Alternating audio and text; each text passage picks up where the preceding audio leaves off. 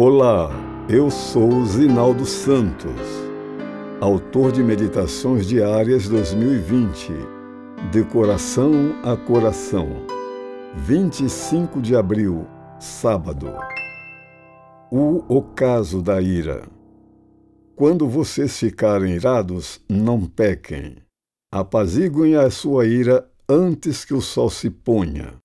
Efésios 4, 26.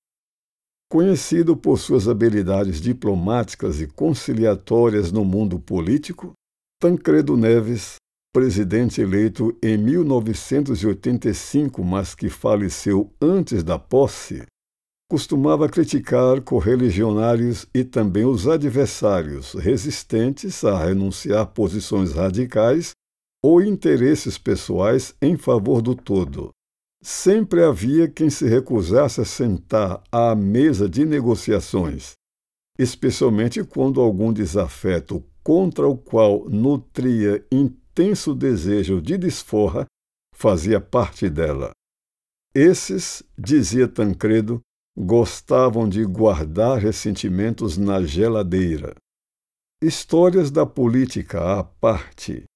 Infelizmente, esse é um sentimento comum Há muitas pessoas não conseguem se libertar da ira e da mágoa.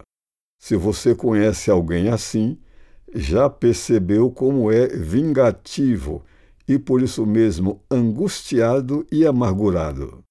Entretanto, sabemos que a ira é humana. Observe o conselho bíblico. Quando vocês ficarem irados, está implícita a possibilidade de que, em algum momento, ela nos atinja. De fato, quem neste mundo de pecado esteve ou está imune a esse sentimento? A ira justificável no comportamento cristão nada mais é do que uma indignação justa contra o mal prevalecente em todas as suas manifestações. O conselheiro matrimonial Gary Chapman destaca que das 455 vezes em que a palavra ira é mencionada no Antigo Testamento, 375 delas se referem à ira de Deus. Não podemos imaginá-lo nutrindo ódio contra o pecador, mas indignado contra o pecado. Quanto a nós, não devemos permitir que a ira, mesmo justificável, cresça a tal ponto que nos faça pecar, abrigando sentimentos destrutivos em nosso coração, ressentimentos pessoais, levando-nos a desejar vingança e a perder o domínio próprio. Devemos nos esforçar para que ela tenha seu ocaso no mesmo instante que o sol, podemos até estabelecer limites. Conheci um casal de idosos que, entre outras razões, atribuía a longevidade do casamento a um fato curioso. Quando uma nota dissonante ameaçava a harmonia do seu dueto conjugal, nenhum dos dois tomava qualquer refeição antes que tudo fosse resolvido.